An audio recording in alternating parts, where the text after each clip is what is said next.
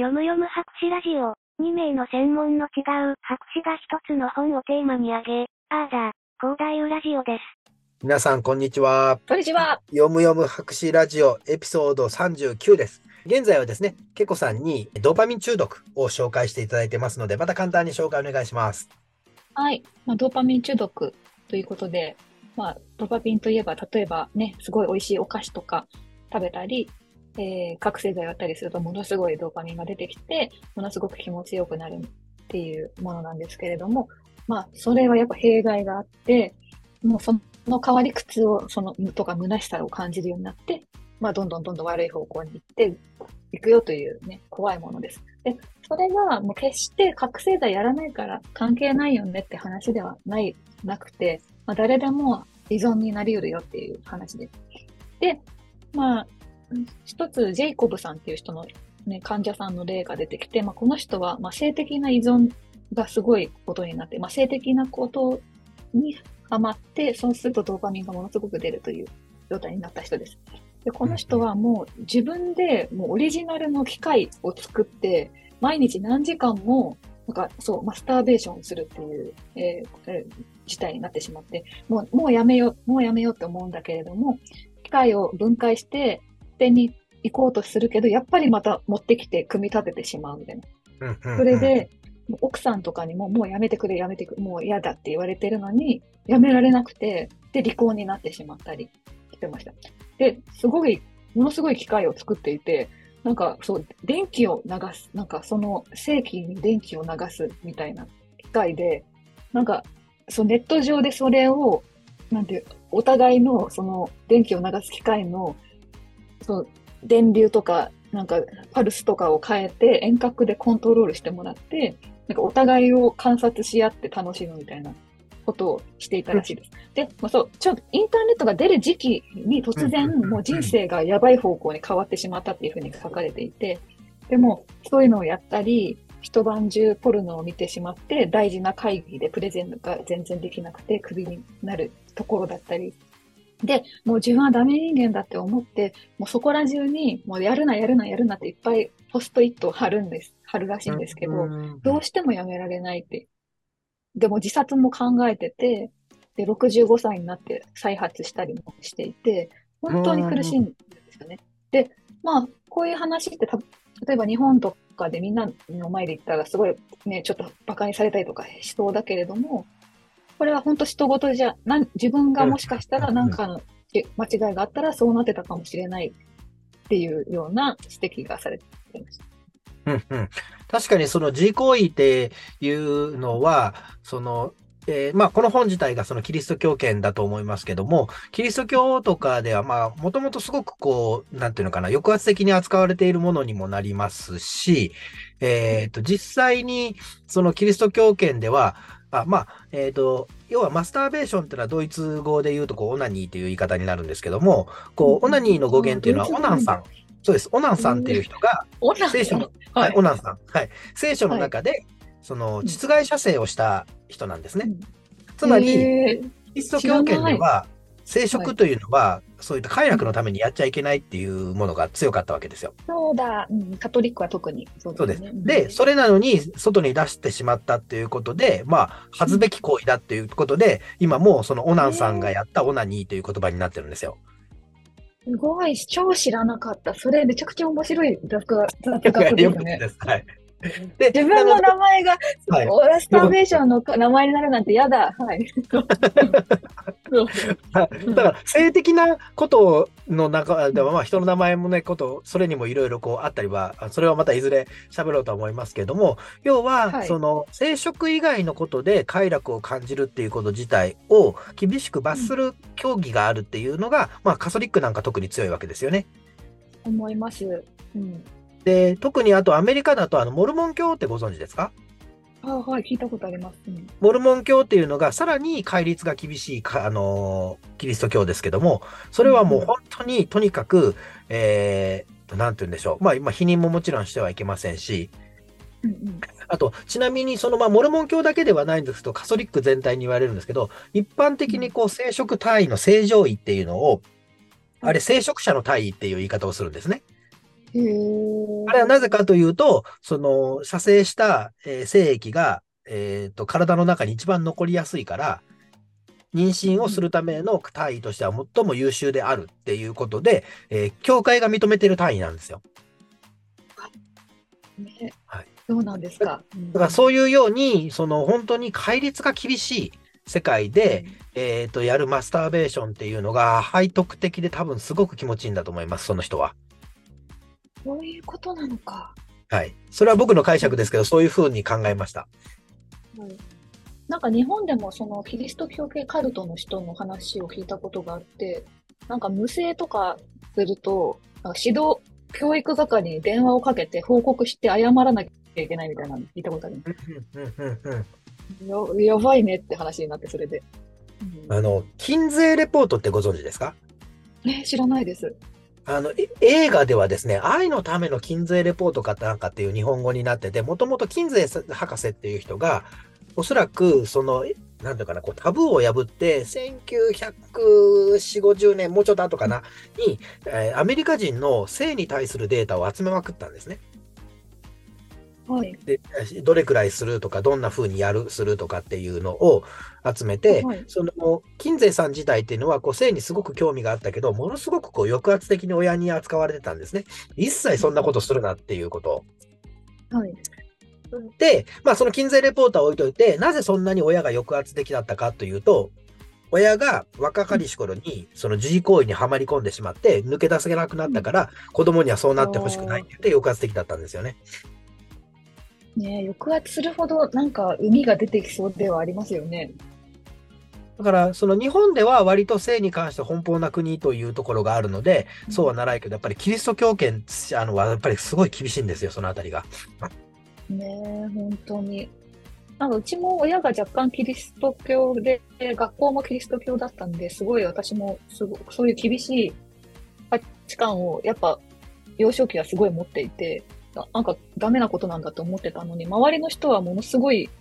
奔放だから、すごいその辺がつら、価値観の断絶があって、うん、うん。辛かった時があります。友達と意見が合わなくて、いやいや、私や、なんかこう、き厳しすぎてやばい人みたいになっちゃって、うん っていうことがありました。うん。だから本当それが文化ということと、その解を得ること、まあ、究極解を得ると依存的になり、人生が破滅するというようなキリスト教的なうんそう強い教義、まあ今はそこまでないと思いますけども、そういう強い教義があるからこそ、えっと、こう、ドーパミンを出すなという方向になるんだろうなという気はします。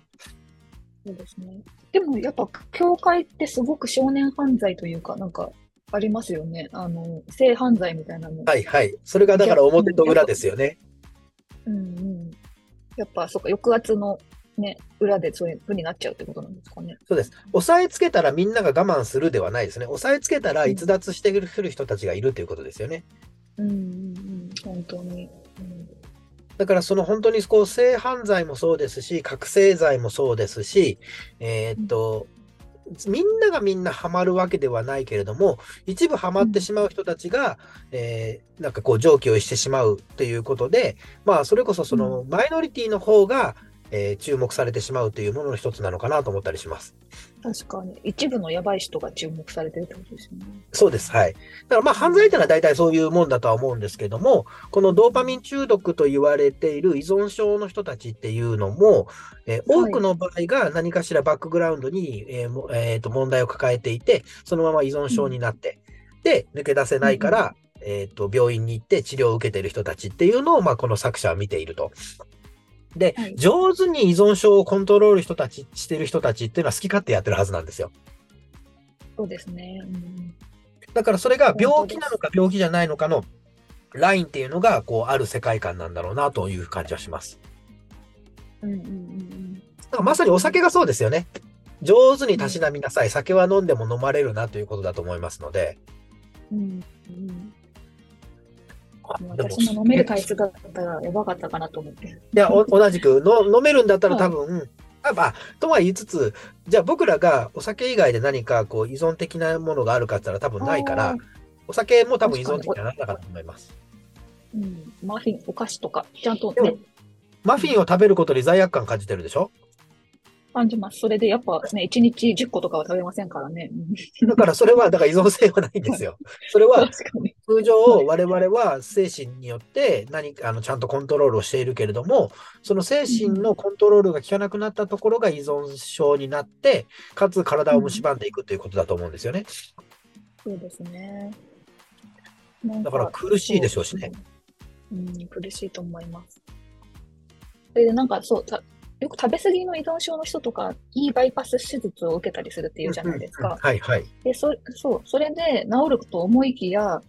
そのいいバイパス手術を受け、なんか、まあ、で、また拡張して何度もバイパス手術を受ける人がいるらしいんですけど、あ、もう食べれないぞってなると、ね、あの、そのうちの4分の1がアルコール依存症になっちゃうらしいんですよ。だから、そう、なんかもう依存先、もう精神的な問題で、た食べ物、食べれなくなればいいってもん、いい問題じゃないんだっていう話が指摘されてました。うんそれすごく面白いあの示唆的で、その結局、食べ物っていうのは一つのある種そのシンボルに過ぎなくって、はいえーと他のものに移行するっていうのがその人間の依存の特徴なんですね。だからもっとベーシックなものから治療しないとダメだということですね。そういうことですね。だから、物質じゃなくてってことみたいで。まあだとするとやっぱりこの第1回目に話したケコさんの虚しさですか？そうなんでしょうね。そう。うん。虚しさを、だとすると、虚しさを改善するには、これ僕本気で言ってますけど、猫飼うのが一番いいと思います。ねえ。そっか、猫ってひょうひょうとして、虚しさとか感じてなさそうだし。うんうん。そういうこと？あと、可愛いからですか？そうです。あの、やっぱり、その、ずーっと寄りついてくるわけでもなく、はい。かといって寄り添ってくれないわけでもない、あの感じが、あの、だから僕は今猫に依存してるかもしれません。確かに、あの感じいい、いいかも。うん。だから猫と的な女そうです。ああ、そうですね。本当に、あの、ツンデレの極地なので、うんうん。だから猫はそういう、その生存戦略でそれを選んだという人も言言ってますけどね、はい。い犬がベタ慣れの方に行ってしまったから、自分たちはベタ慣れしたら犬に負けると。そういうこと。だから生存戦略としてツンデレの方を選んだっていう、なんかこれだから半分物が、なんていうかこう、文学的なので、おそらく嘘ですけど、そういう生存戦略を選んでるっていうことを言ってましたね。うんあれはすごい、うんうん確かにね、もう自分、自己肯定感高そうというか、自分、うん、ファーストというか、そうですね。だから、あそこまでうん自分ファーストになれるっていう、猫的になるっていうのは人間としてもいいのかもしれませんし、その、まあ少なくともうちの猫は餌をずっと入れてても食べないんですよね。必要な時に分しか食べないし、えー常に3 3.2キロの体重を自分で維持してるんですよ。猫によって、なんかデブデブだったりしますよね。あ、そうです。だから、うちの猫はすごいコントロールしてるから、依存性がない、上手にめち、ゃくちゃすごい、かっこいい、かっこいい猫なんですよ。モデルのような猫ですね。うん、で、それを見ると、あ、自分もちゃんとせんとなと思ったり、だって動物が自分でコントロールできてるのに人間がコントロールできないっていうのは おかしいと思ったりもします。すごい。うんまあ、その意味でちょっとね、話がぶっ飛んでますけど、あの、依存性を、依存症を回復させるための一つの手段として、ペット、はい猫っていうのはすごくおすすめですし、その依存症をの何を埋めるかって言ったら、虚しさの部分を結構埋めてくれるんじゃないかなと。だから、えっ、と、自己認識を、えっ、と、うんちょっと違うところに持ち込める、その道具としての猫ですよね。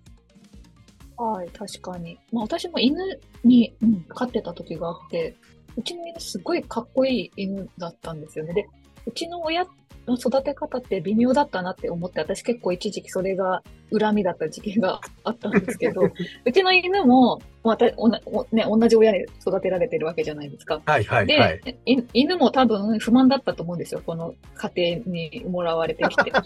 それでそれで、私と同様にこの犬が病んでる感じがした時期があったんですけど、あなんか、ある時達観した感じになったんですよ、うちの犬が。はい。それで、わあ、すごい、かっこいいと思う。なんか、俺は一人でも生きていけるみたいな雰囲気になって、うちの犬が。それが、そう、ああ、みたいな。こう、なんか、そう、私は感じるとこがあったというか、なんか、あうち、私もこの犬と一緒だったんだな、みたいなそれは、要は犬がそうなったんじゃなくて、ケコさんがそれを自分の中で感じたから犬を投影したというわけではなく、本当に犬がなんか変わったんですね？なんか、すっごい、うん、ひょうひょうとしてる犬で、なんか、うん、そうなんです。なんか父を、ライオンのような雄大さがあって、なんかそう、ひどい家庭でそんなにちゃんと可愛がられなかったけど、何か大きく構えてるみたいな。そういう犬。いいですね。そうそうそうそう。それ、結子さん自身もその解釈ができるということは、ある時から家の中で、うん、えっと、うん、私は一人でも生きれるぜ感が出して楽になったとかっていうのもあるんですか？うん、という、なんか、そう、まあ、親と切り離して、このようにあることができるんだなという気づきとにあったって感じですかね。うん犬と一緒に達観した瞬間があったんですね。そうです、そうです。まあ、あんまり切り、うん、そん、やっぱちょっと影響はまだ受けてはいると思うんですけど、まあ、年々やっぱり親、毒親だ、毒親だって言って執着することはちょっと不毛なのかなって思うようになってきましたね。もちろんね、人によってはなかなか大変な人もいると思うんですけど。まあ、確かにこう、えっ、ー、と、最も身近な、えー、人類、最も身近な存在によって起きる、その、うん、自己認識、あるいはこう、虚しさとかっていうのは確かにあるだろうと。だからそのドーパミン中毒の人たちっていうのは、えー、究極先ほどのその胃を拡張してね、切ってもダメな人たちっていうのは、もっと内面を直さなきゃいけないっていうのは、はい、こう人間関係における何かっていうのはやっぱりあるんでしょうね。そう思います。うん、まあ、人っていうのは人間関係かとこう思いながら、えっ、ー、と、このエピソードを、はい、えー、終了しようと思います。はい。はい、またねまたねこのラジオには発言者の主観が大いに含まれます。可能な限りデータや根拠に基づいて、内容を確認しておりますが、間違った内容も含まれることがあります。そのような場合はご指摘いただけますととても助かります。皆様と共に熟成していければと考えております。